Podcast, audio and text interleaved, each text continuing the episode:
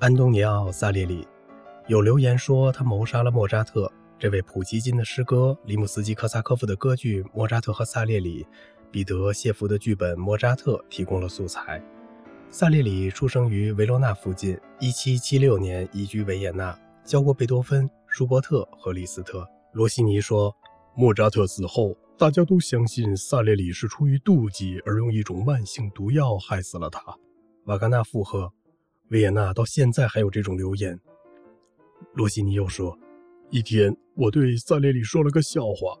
贝多芬很幸运，他那种自我保护的直觉让他避免与你共进晚餐，不然你或许也会送他去另一个世界，就像你对莫扎特那样。我看起来像是一个投毒者吗？萨列里答道。萨列里快死的时候，极度虚弱地躺在一家普通的医院里。莫谢莱斯去探望他。莫谢莱斯后来写道。我们的见面充满了悲伤，他的样子让我震惊，而且口齿不清地告诉我他快死了。最后他说：“我可以以人格尊严向你保证，那些荒谬的传言是绝不真实的。你当然听说过莫扎特，他们说我毒死了他，但是没有，这是诽谤，绝对的诽谤。亲爱的莫西莱斯，请告诉全世界老萨列里在他的死床上对你说的话。”我深深地被打动了。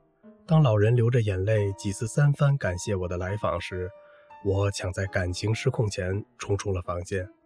但说句公道话，他的那些阴谋伎俩无疑消耗了莫扎特生前的许多宝贵时光。